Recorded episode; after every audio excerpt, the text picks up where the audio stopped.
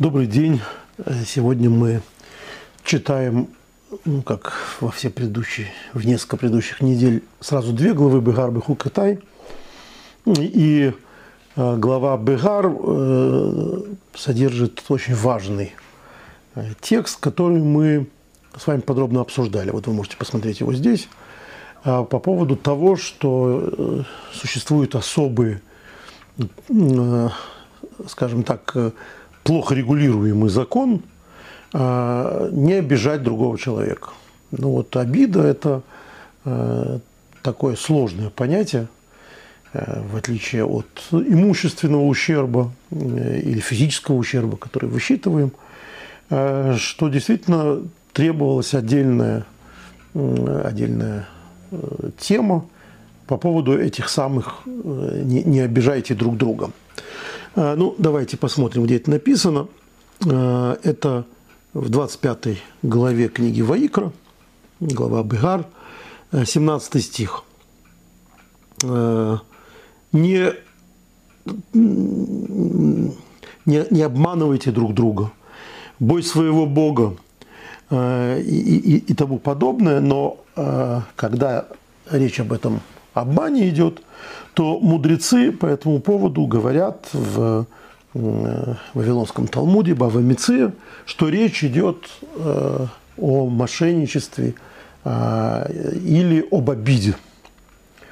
И в Бавамиции, в Вавилонском Талмуде, в подробно рассуждают на эту тему. Но мы об этом с вами подробно говорили, как, как уже было сказано. Сегодня я решил выделить э, одну из, э, одну из подтем в этом разговоре, о котором э, речь прежде не шла. Особенно а Талмуд, тем не менее, именно поэтому я вспомнил его, а не что-либо другое, стал говорить об этом очень подробно почти сразу обсуждаю эту тему. И это обида, или точнее обижание, наверное, обида, которую наносит очень часто. Вообще, прежде чем приступить к этому разговору, я хочу напомнить тезис, который я уже неоднократно приводил, что Тора очень часто говорит или в основном говорит о чаще, чаще встречающемся. Ну, например, мы с вами говорили, что когда сказано э, «не, не обижай сироту», это не значит, что другого человека можно обижать. Просто сироту легче обидеть. Ребенка каждый может обидеть. Поэтому об этом говорится чаще. А, и, э, соответственно, сегодняшняя тема, она тоже э, очевидным образом выходит из того, что часто встречается. Итак, мы с вами давайте откроем Вавилонский Талмуд, благо у нас он есть на русском языке, Бава Меция, а, на 58-м листе второй страницы говорится, э, приводится Мишна сначала, так устроен Талмуд, сначала Мишна, э, после которого идет обсуждение. Значит, в Мишне сказано так. Подобно тому, как она то есть вот этот самый обман запрещен в торговле, кенона бедворим также запрещена э, она, вот эта самая обида и в речи, в словах. То есть имеются в виду слова, которые вызывают у человека обиду, гнев или заставляют страдать. Значит, вот э, дальше речь идет о примерах, об очень распространенных примерах этой обиды. Э, вот Мишна приводит такие примеры. Человек не должен говорить другому, то есть продавцу – за сколько ты продашь мне этот товар, если он не собирается его покупать. Это вот такой обман. То есть продавец думал, что сейчас он заработает, еще выясняется, что его надежды были напрасны, никто и не собирался ничего у него покупать. А, бывает, э, что такой, такой пустяк, такой праздный вопрос наносит прямой ущерб торговле, потому что, ответив на вопрос о цене, продавец видит, что спрашивающий не покупает товар а, и снижает цену. То есть твои бессмысленные разговоры человеку бизнес портят. А другие, другие люди слышат, что продавец понизил цену, приходят и запрашивают товар именно по этой цене. То есть это такая небезобидная вещь. Буквально. А дальше. Если человек исправил свое поведение, сделал чуву, то есть раскаявшийся грешник, а, то нельзя сказать ему, вспомни свое прежнее поведение. Ох, как хочется, да, э, сказать, не верю я в, это, в эти раскаяния. Или человеку самому сказать, ты-то каким был, вспомни. Так нельзя говорить, потому что такие слова могут больно ранить другого человека. Он стыдится своих действий, от которых отказался. А, Имгу бен Герим. Если человек сын или потомок геров, то есть э, людей, принявших еврейство, сменивших веру. Лой имру лой. Нельзя такому человеку сказать, вспомни поведение своих отцов. Тоже очень хочется сказать. Да? Э, тоже мне сын коммунистов нас будет поучать. Э, или там сын таких-то, таких-то, обманщиков, у него в тюрьме, отец в тюрьме умер, а он нам будет рассказывать. Вот так говорить нельзя вообще. Э, то есть мы что видим из Мишны? Что нельзя напоминать другому не только о его плохих делах, если он исправился, но также о плохих делах его предков. Это все обидно. И Мишна приводит источник этого запрета, Шенеймер, как написано в Торе, э, Агера, вот этого самого пришельца, принявшего иудаизм, не обижай словами и не ущемляй его. Э, то есть там буквально написано «не совершай она», значит, вот мы это переводим «не обижай». Это обида. Э, и таких примеров э, очень много приводится в этой Мишне, но нас сегодня интересует, то есть в этом Талмуде, но нас сегодня интересует тема, которая находится через несколько страниц, через две страницы, это был Нунхет – 58 2, а на 59 1 э, уже содержится э, что-то другое. Содержится еще один пример, который не приводится в Мишне, э, по поводу того, какое, какая обида часто встречается. Ну, вы заметили, наверное, что то, что сейчас приводилось, это очень часто, очень распространенная вещь. Когда мы можем философски сказать, ну, не спорь с другим человеком, оскорбляя его – то есть, э, если у вас есть какой-то спор, спорьте по существу. Не надо говорить о нем какие-то гадости, связанные с его семьей, с его родителями, потому что это оскорбительно, с одной стороны, а с другой стороны, это не имеет никакого отношения к делу. А, и вот э, в, среди подобных э, примеров, которые Мишне кажутся очень распространенными, следующим приводится в Талмуде очень важный очень важная часть жизни, которая тоже является поле битвы. Вот как в лавке, о которой мы говорили, когда продавцу всячески пытаются испортить товар а, и, и так далее. Вот то, о чем мы сейчас будем говорить, конечно, встречается еще чаще. Сказал Раби Хелбо, человек всегда должен быть почтительным к своей жене. Ну, совершенно неожиданно вдруг выходит жена – Потому что, во-первых, потому что, а, вот мы говорили только что о возможных случаях. Иногда бывает, люди друг друга обижают. Но семейные скандалы – это, конечно, самая распространенная возможная сфера скандальной деятельности, потому что человек находится дома больше, чем в лавке, в которой он пришел там что-то купить или так далее. И он ближе с этим человеком. Поэтому, судя по всему, Талмуд считает, что а, обида, обижать жену, э, это очень распространенное явление. Поэтому он отдельной темой э, в рамках этой темы, возможных этих обид, говорит, будь почтительным к своей жене. Почему? Потому что мы часто встречаем ситуацию, когда очень кроткий и боязливый человек вдруг расправляет плечи, и дома он настоящий тиран. Дома он командует, бьет ножкой, э, требует почтения и так далее распространенное явление. То есть э, муж требует от жены. А почему я с самого начала вспомнил о том, что когда речь идет о том, что нельзя обижать бедного, обманывать бедняка, это не потому, что других можно обманывать, а потому что э, это чаще встречается. А точно так же э, не только я, но и многие комментаторы говорят, что в данном случае то, что речь идет о том, что муж должен быть почтительной жене, это потому, что патриархальная семья, которая и сейчас весьма распространена, э, конечно, гораздо чаще встречается ситуация, когда муж оскорбляет жену или э, чего хуже с ней делает, чем когда жена оскорбляет мужа. Жена чаще боится мужа, чем муж боится жены. Это, конечно, гипотетическая вещь, потому что мы-то с вами знаем, что часто бывают дома, в которых все наоборот. Это, это жена всячески оскорбляет мужа э, и всячески э, им э, помыкает. А он ей молча все это стерпливает и так далее. Так вот, это запрещено ровно так же. Но просто чаще встречается другое или встречалось. И вот поэтому Раби Хелба говорит, человек всегда должен быть почтительным к своей жене, потому что благословение небес присутствует в доме человека только из-за жены. Как сказано, «Э, и одарил Авраама милостью ради нее. То есть Авраам и Сара такая э, модельная э, модель семьи, вот об этой модели семьи сказано, что, Адам, что Авраам стал очень богатым благодаря Саре. То есть, э, ну, мы помним эту историю, это когда фараон послал подарки Аврааму ради Сары. Но Гемара толкует, Талмуд толкует этот стих как пример благословения небес, который приходит в дом из-за хозяйки. То есть это больше, чем эта конкретная ситуация. Вот э, почтение к жене ведет к тому, то есть не то, что ведет к тому, оно вызвано еще и тем, что она основа дома. И э, благословение приходит из-за нее.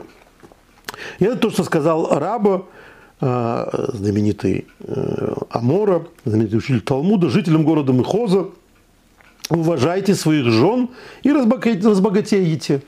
То есть э, уважайте, потому что от них приходит к вам благословение. Они будут в хорошем настроении, у вас будет мирная жизнь. От этого будет в доме благословения и в виде богатства в частности. А, и вот э, дальше мы...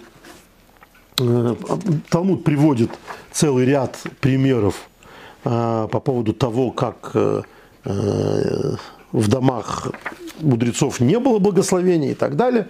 Но пока остановимся на этой цитате из Талмуда, э, нас сейчас волновала именно эта тема, что человек должен почитать свою жену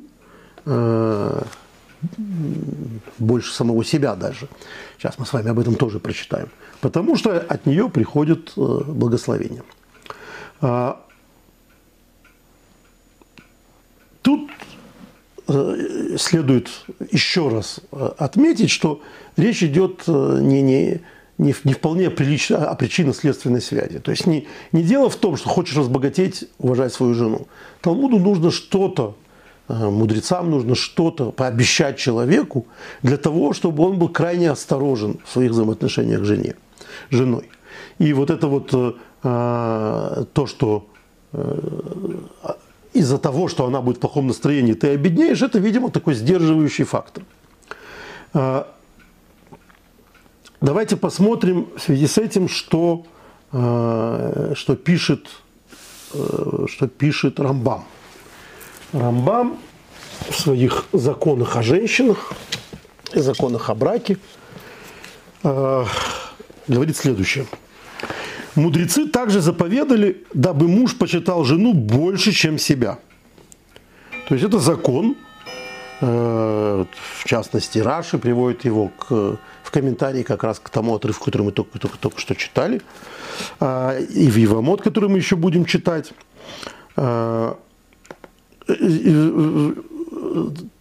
Закон предписывает человеку заботиться о благополучии своей жены больше, чем о своем собственном.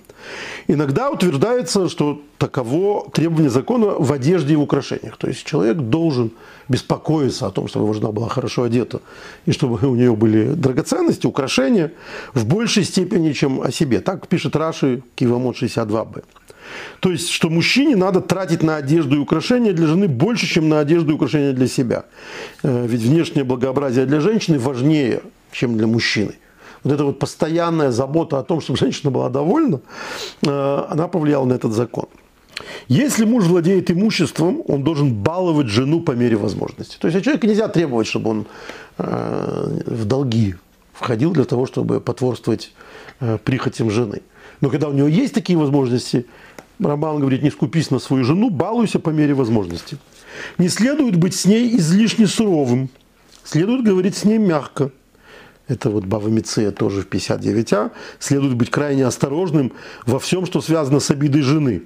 Почему так? Там тоже все обусловлено. Жена легко плачет, обидеть ее легко. Это тоже еще одно объяснение, э, почему мы, собственно, говорим об обидах, э, которые наносит муж жене. Потому что все-таки, э, хотя сварливая жена, это, конечно, еще тот подарок, и мужчина, конечно, тоже страдает, но он не так легко обижается, не так раним. То есть мы тут навязываем гендерные стереотипы.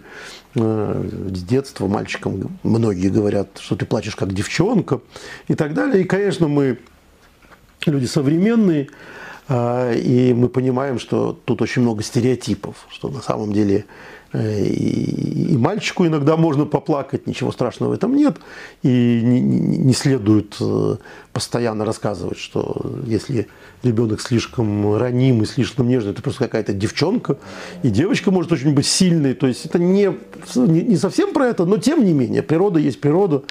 Э, и женщина слабый пол – не, не только в руках гендерных, в устах гендерных шовинистов, но, но просто по жизни так получается часто, что женщина слабее мужчины, э, чаще в патриархальном обществе мужчине, э, мужчина содержит семью, это он приносит деньги в дом, и он ей может чаще помыкать. А женщина в этом смысле гораздо реже могла себя так вести. Ну вот, э, следует быть крайне осторожным во всем, что связано с обидой жены, так как она легко плачет, обидеть ее легко. Э, не следует быть ни унылым, ни раздражительным. Вот советы мудрецов о том, как, каким должен быть муж. Не будь слишком суровым, не будь слишком унылым, будь веселым. Вот мечта, собственно, каждой Э, семьи, чтобы у них был такой жених, который будет э, вести себя именно так. Не, не будет гневлив, не будет э, постоянно находиться в грусти какой-то, в раздражении, и будет говорить с ней ласково и нежно. Вот просто мечта еврейского отца. А, только что мы сказали по поводу того, что Талмуд Бава Меция – считает, что от этого зависит не только благополучие семьи, то есть мир в семье, но и благополучие финансовое. А, давайте почитаем в связи с этим, а, что написано в Мишне. Сегодня, видите, у нас так много источников. Это потому, что эта тема занимает э, очень много э, места в э, размышлениях мудрецов. А, и мы сейчас увидим, как даже вызывает серьезнейшие споры. Вот Мишна. Мишна э, в трактате Ктубот, э, э, в 9 главе, 4 Мишна. Э, если человек посадил жену в лавку, что значит посадил жену в лавку? Это э, такой очень распространенный э, тип поведения в еврейской античности, а потом в Восточной Европе, когда семья приобретала лавку, лавочники мы были такими, э, занимались мелкой торговлей лавочной, а, и продавщицей была жена, она сидела в лавке. Ну вот э, ситуация, которая более чем распространена была, с одной стороны, с другой стороны, сейчас бывает. Бывает, что жена работает у мужа. Вот мой покойный отец, например, говорил, никогда не бери родственников на работу. Э, почему? Потому что вот ровно поэтому. Потому что обычные финансовые взаимоотношения, обычная э, система э, взаимоотношений в коллективе дает сбой тут. Что значит дает сбой? Ну а как, как себя вести с, с женой так же, как с, просто с сотрудником? Вот как, когда муж с женой ссорится, и он там, начальник приходит домой и на нее покрикивает. Она ему вправе сказать, ты не на работе, как говорил Беня Крик, по хладнокровному внимание, вы не, вы не на работе. А, потому что вот есть э, семейные, семейные взаимоотношения, есть то, как люди себя ведут в семье, есть как себя ведет начальник. Конечно, хороший начальник создает э, в коллективе такие семейные взаимоотношения, то, что у людей есть что-то большее, чем просто рабочие отношения. Это очень хорошо для бизнеса. Но чаще всего все-таки должна быть, э, должна быть рука директорская. И в этом смысле, э, вот, например, э, режиссеры часто говорят, что режиссер должен быть тираном. То есть, если актер будет э, спорить с режиссером как в знаменитых историях про постоянные скандалы Фаины Раневской, настоящих историях, они выдуманы в интернете, завадским режиссером, вон из театра, вон из искусства, то это уже будет не театр. То есть, тем не менее, во многих очень системах взаимоотношений начальник-подчиненный должна быть какая-то субординация. Так вот, эта субординация, хорошая, необходимая во многих коллективах, она прямо, скажем, не, не вполне переносима на взаимоотношения в семье. И когда большой начальник продолжает быть большим начальником в семье, то это не очень хорошая семья. То есть очевидно, что и дети, и, и жена от этого страдают. Вот происходит это самое айно бедворим. Он с ними разговаривает, как привык. Или училка, знаете, как, которая при, привыкла управлять детьми. Вот она дома со своими детьми ведет себя как в классе. Я был в некоторых семьях, где э, учительница мать называла, или отец учитель называли детей по фамилиям. Вот она привыкла говорить у себя в классе по фамилиям. Такая советская привычка, да? Ну, не только советская. Она и дома называет детей по фамилиям. Выглядит странно. И даже, я бы сказал, обидно. По большому счету и в школе-то обидно, когда тебя обезличивают до, до фамилии. Э, и хорошие учителя так не делали. Э, ну, то, что мы считали хорошими учителями. Но если это еще и домой переносится, это уж совсем какая-то дикость. Ну вот как раз этот, э, эту ситуацию можно спроецировать. Вот я это проецирую ровно потому, что Мишна говорит о том, что было распространено в его время. У нас сегодня, да, конечно, есть такие семьи, в которых приобретен какой-то бизнес, там, магазин, и жена, скажем, работает продавщицей в этом магазине или даже Э, у, таким менеджером магазина у мужа хозяина. Вот это та же самая спроецированная ситуация. Но ситуация, когда работают в, в рамках подчиненного э, и начальника муж и жена, конечно, распространена и сегодня. Так вот, э, по этому поводу э, Мишна занимается законодательным вопросом. Если посадил жену в лавку или назначил управляющий, то может потребовать от нее клятвы в любое время, когда захочет. Что это значит потребовать от нее клятвы? Дело в том, что имущественные взаимоотношения, в случае, если муж, извините, если э, хозяин подозревает, что у него что-то украли э, и, и тому подобное, то э, в, Равинатском суде прошлого, потом это было отменено, одним из способов выяснения истины было требование клятвы. Ну, это сохранилось в судопроизводстве международном, да, то есть люди клянутся говорить правду и только правду, это как бы сдерживающий фактор, да еще и ограничивающий. Дальше нарушение клятвы несет за собой законодательные последствия. В э, контексте еврейского законодательства это еще и нарушение заповеди э, Торы, клясться в суе. В общем, одна из самых страшных, э, один из самых страшных запретов. Поэтому в имущественных отношениях, когда кто-то Э, с кем-то делили какое-то имущество, и один говорил, это мое, а второй говорил, это мое, часто решалось э, все клятвой. Кто готов поклясться, кто что сказал при этом. Так вот, э, в этой ситуации можно потребовать от нее клятвы в любое время, когда захочет. То есть на жену распространяется, говорит Мишна в другом месте, общий закон, который позволяет при сомнении в честности компаньона, арендатора и управляющего потребовать у него поклясться, что они ничего не присвоили. А, и, и, и, и Араби Лезер говорит, продолжает эту тему, то есть это была Мишна, Араби Лезер говорит, даже за ее веретено и тесто. О, то есть мы говорили о какой-то общей ситуации, которая редко встречается. Ну, то есть далеко не всегда жена подчиненная мужа в лавке или в большом бизнесе или и так далее. И вот в бизнесе там какие-то свои отношения, и э, Мишна говорит, что э, пришла работать к мужу, работай по правилам. То есть э, рабочие отношения. Должна быть рабочая субординация, рабочие уставы и так далее. Поэтому можно от нее потребовать клятву.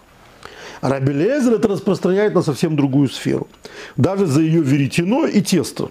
То есть даже если муж не назначал жену управляющей, он может потребовать клятвы, что жена не присваивает пряжу и тесто, из которого печет хлеб. Тут мы вообще видим тоже вполне распространенный э, случай скряги, который все время подозревает, что жена тратит больше денег, чем надо. и что-то себе присваивает, и, и так далее. То есть он ей выделяет домашнее хозяйство, и вот она потратила больше денег, чем, чем это стоило. Так вот, это уже не бизнес, это не, сов, не совместное ведение хозяйства, это э, семейные отношения. Вот это очень любопытная вещь, которую люди, к сожалению, или де-факто, ничего тут не поделаешь, э, не замечают, что наши обычные системы взаимоотношений э, финансовых, банк, вкладчики, э, вот хозяин, подчиненный и так далее, автоматически зачастую переносятся на, на взаимоотношения в семье. Ну, вот на прошлой неделе я прочитал новость, что все больше людей в Соединенных Штатах Америки сдают жилье своим взрослым детям.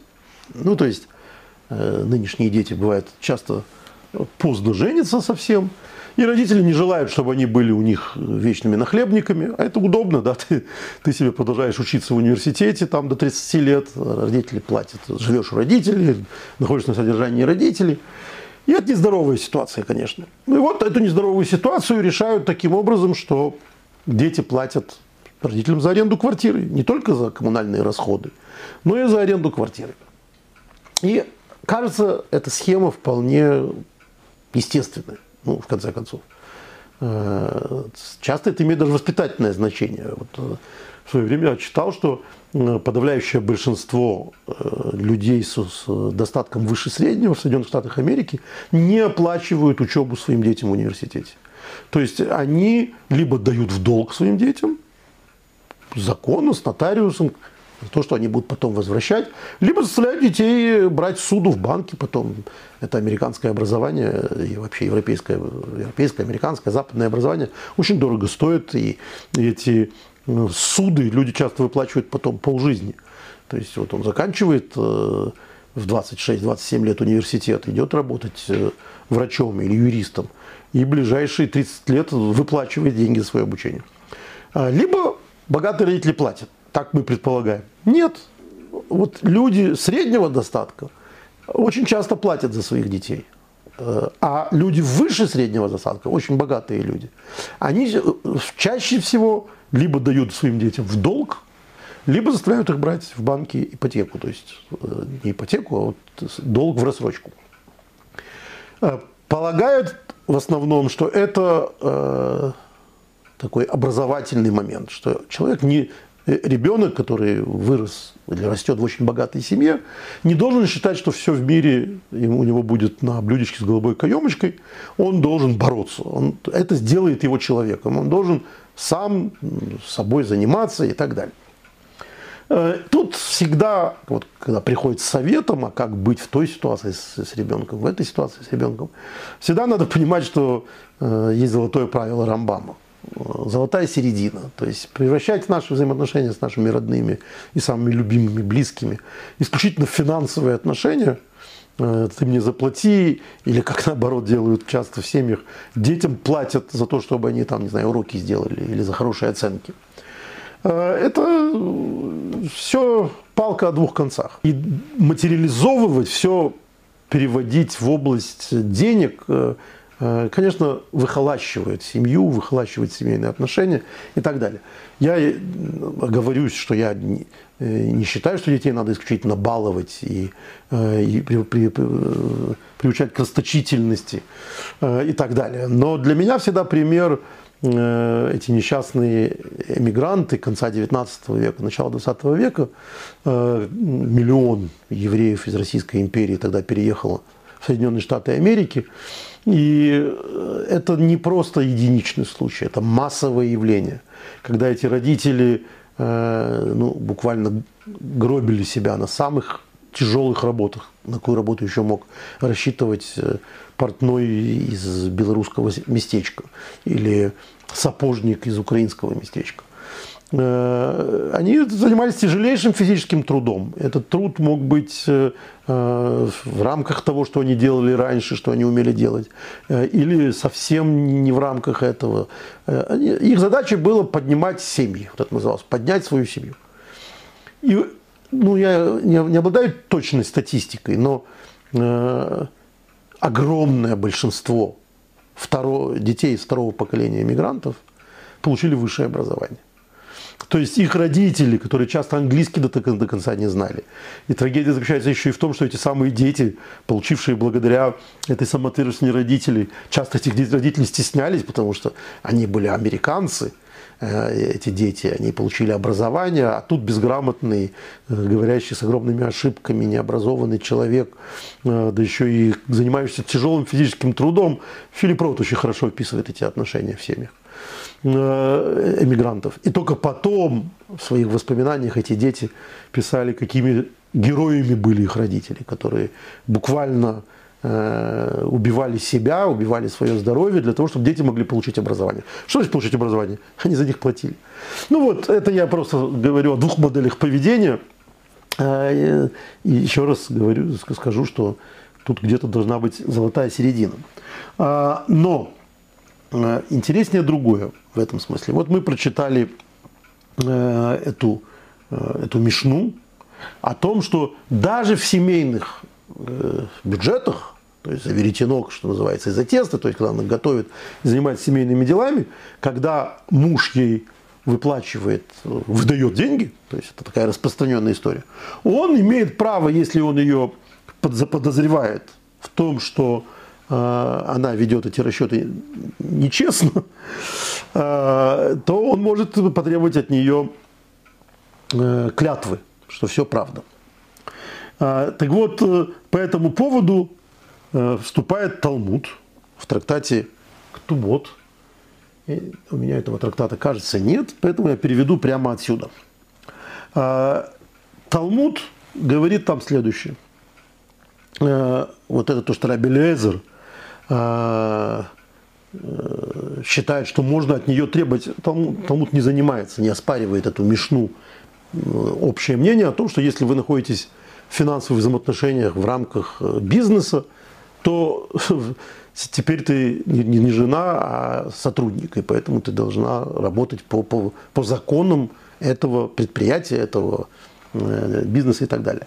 Но вот то, что дальше говорит Раби Леза, что Э, и дома тоже муж вправе требовать такого рода отчет финансовый с жены, от жены. Э, и, и, и даже заставить ее клясться в том, что она не украла эти деньги. Талмуд категорически опровергает. Э, в вот Ктубот на 86 странице втором листе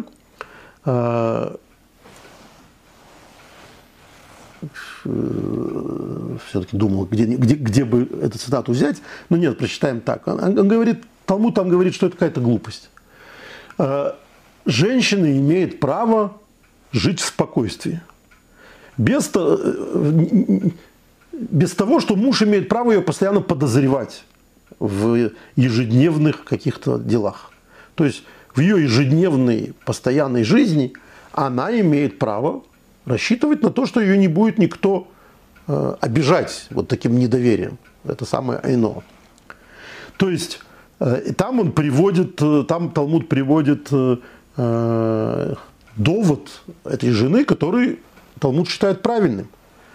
Декидаягд бетрай кули айломацина дадор Раз ты, поскольку ты настолько скрупулезен, в, следишь за мной, то есть ты постоянно мне считаешь каждую копейку, я не хочу с тобой жить.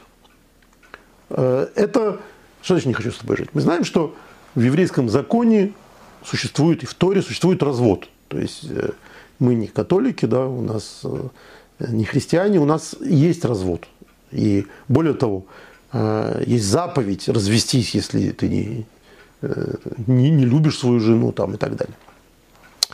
Но заповедь это заповедь. И в современном законопроизводстве не только муж может потребовать развода, но и жена. Не только в современном. Вот эти вот кидуши, они ровно про это. Значит может потребовать развод? Э, дело в том, что когда э, люди женятся, то они заключают, мы опять переходим к, э, к скучной стороне, а не романтической стороне брака, у евреев заключают брачный контракт. Это обязательный, обязательный документ, который как раз называется «Ктуба». Он дал название этому трактату, трактату «Ктубот». Ктуба, которая вошла в русский язык в виде жаргонного слова «ксива», то есть бумага. Эта бумага содержит обязательства мужа перед женой. Он ее должен содержать, одевать, там, кормить, э, выполнять перед ней супружеские обязательства и так далее. И ктуба обеспечена определенной суммой, которую муж должен выплатить жене.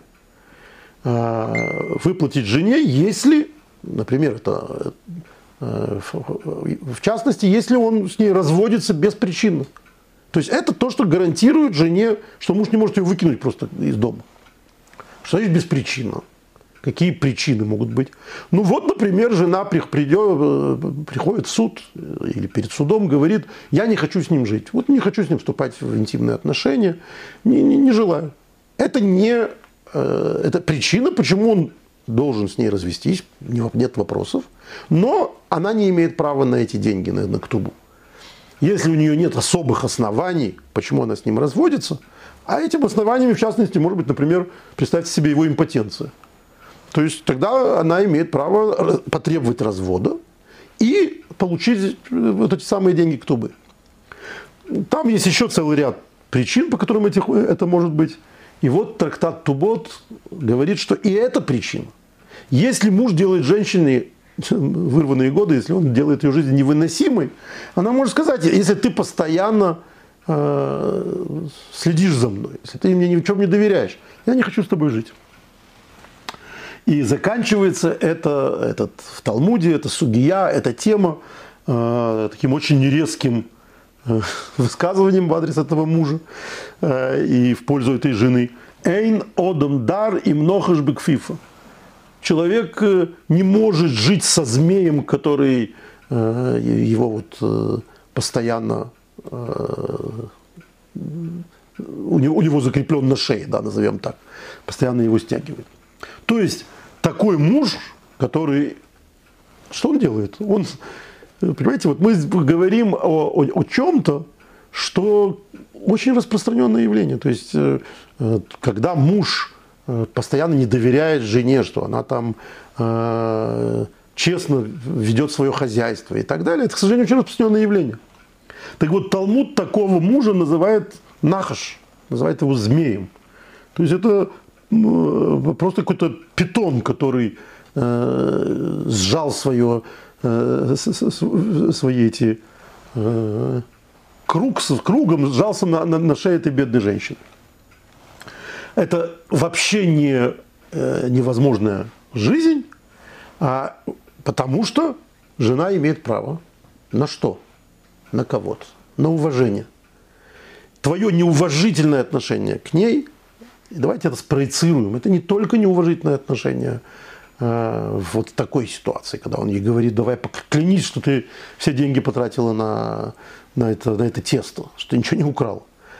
Э, уважительное отношение проявляется в очень многих других вещах. В принципе, раздражительность по отношению к жене, э, постоянное э, поиски ее недостатков, оскорбление ее, пренебрежительное отношение к ней.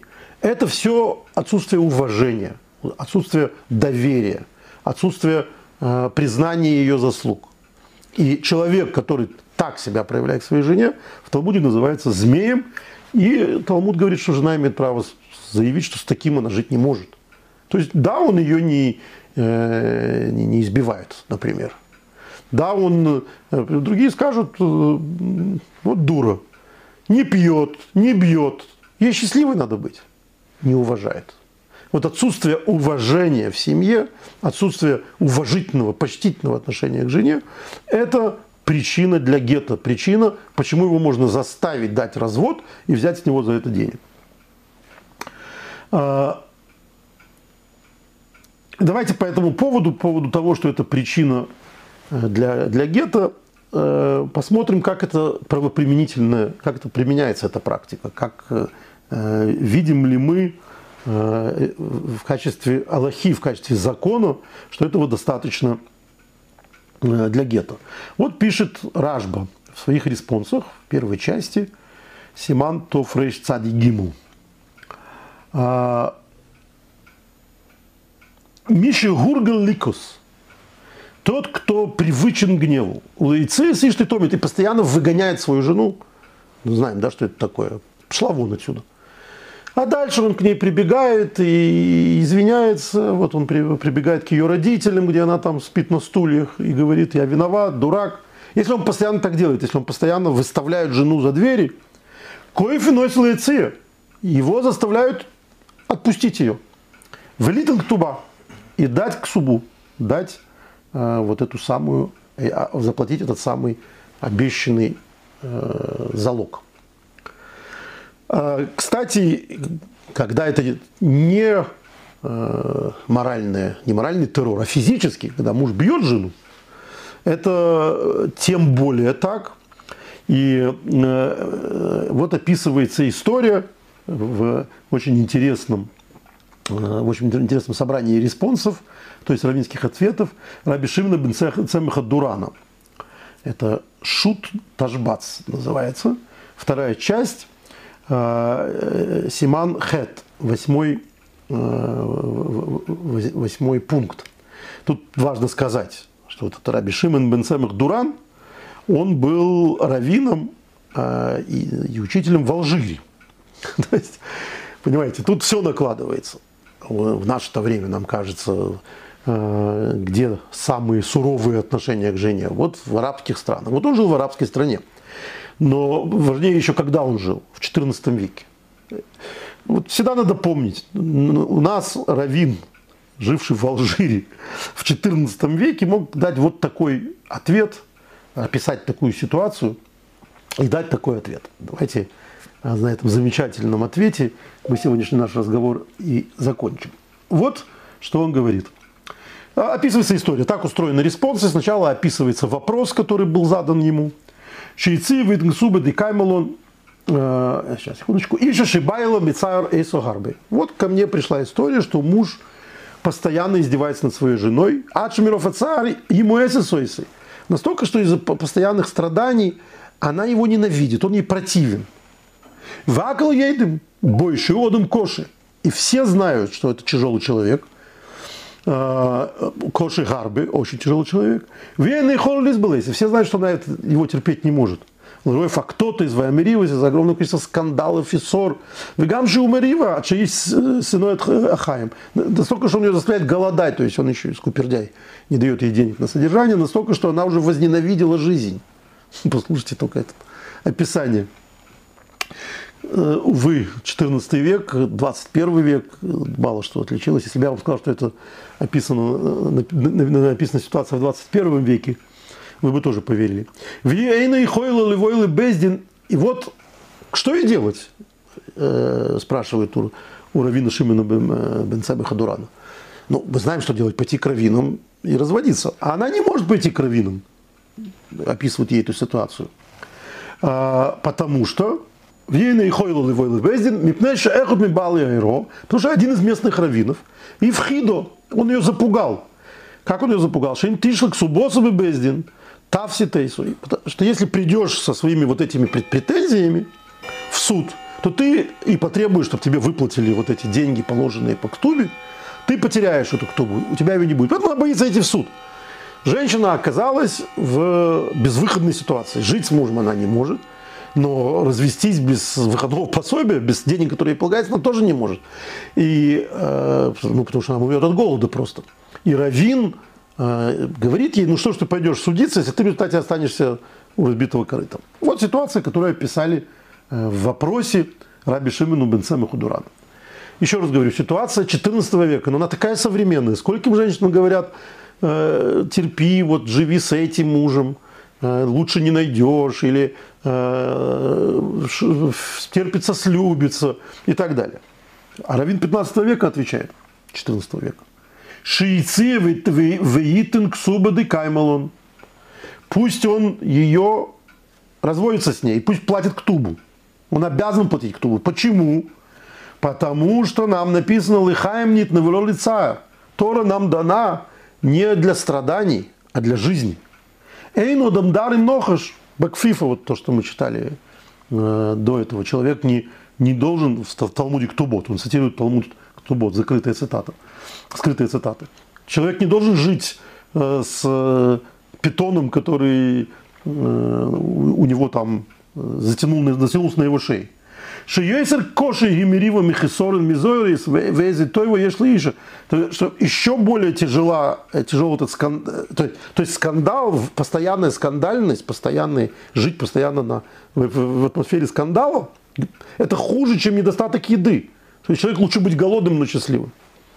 В эти тойво ешли шибайла мицайра бемерива бихол ем Что хорошего у этой женщины есть, если ее, ее муж делает ей постоянно Э, приносит ей страдания скандалами каждый день. В им Емирой Всихов и Каасов и Лехес Левездин, и когда она из-за э, постоянного вот этого конфликта и, и, и, и в силу своей обиженности, гнева на это все, идет в Беддин, идет в Равинский суд, в Этайвах Сувосо и потребует к Тубу лотов Сидаклум, Ничего она не потеряет. Она получит эту ксубу, она получит это выходное пособие. Мы заставим этого мужа заплатить. Варахмону лислан мельбону алувис. И пусть нас упасет, э, спасет Бог от оскорбления оскорбленных. Она униженная, оскорбленная. Она придет к раввинам, они ее тоже унизят и оскорбят. Не дай Бог. Коши мимови векихен ойнин аламаикис. Так отвечают к страждущим. Это он уже наезжает на этого равина. Выроили бездин лигербой. Этого, этому раввину стоит э, сделать, суд должен ему э, высказать э, свои претензии, то, что он не соответствует своей э, занимаемой должности.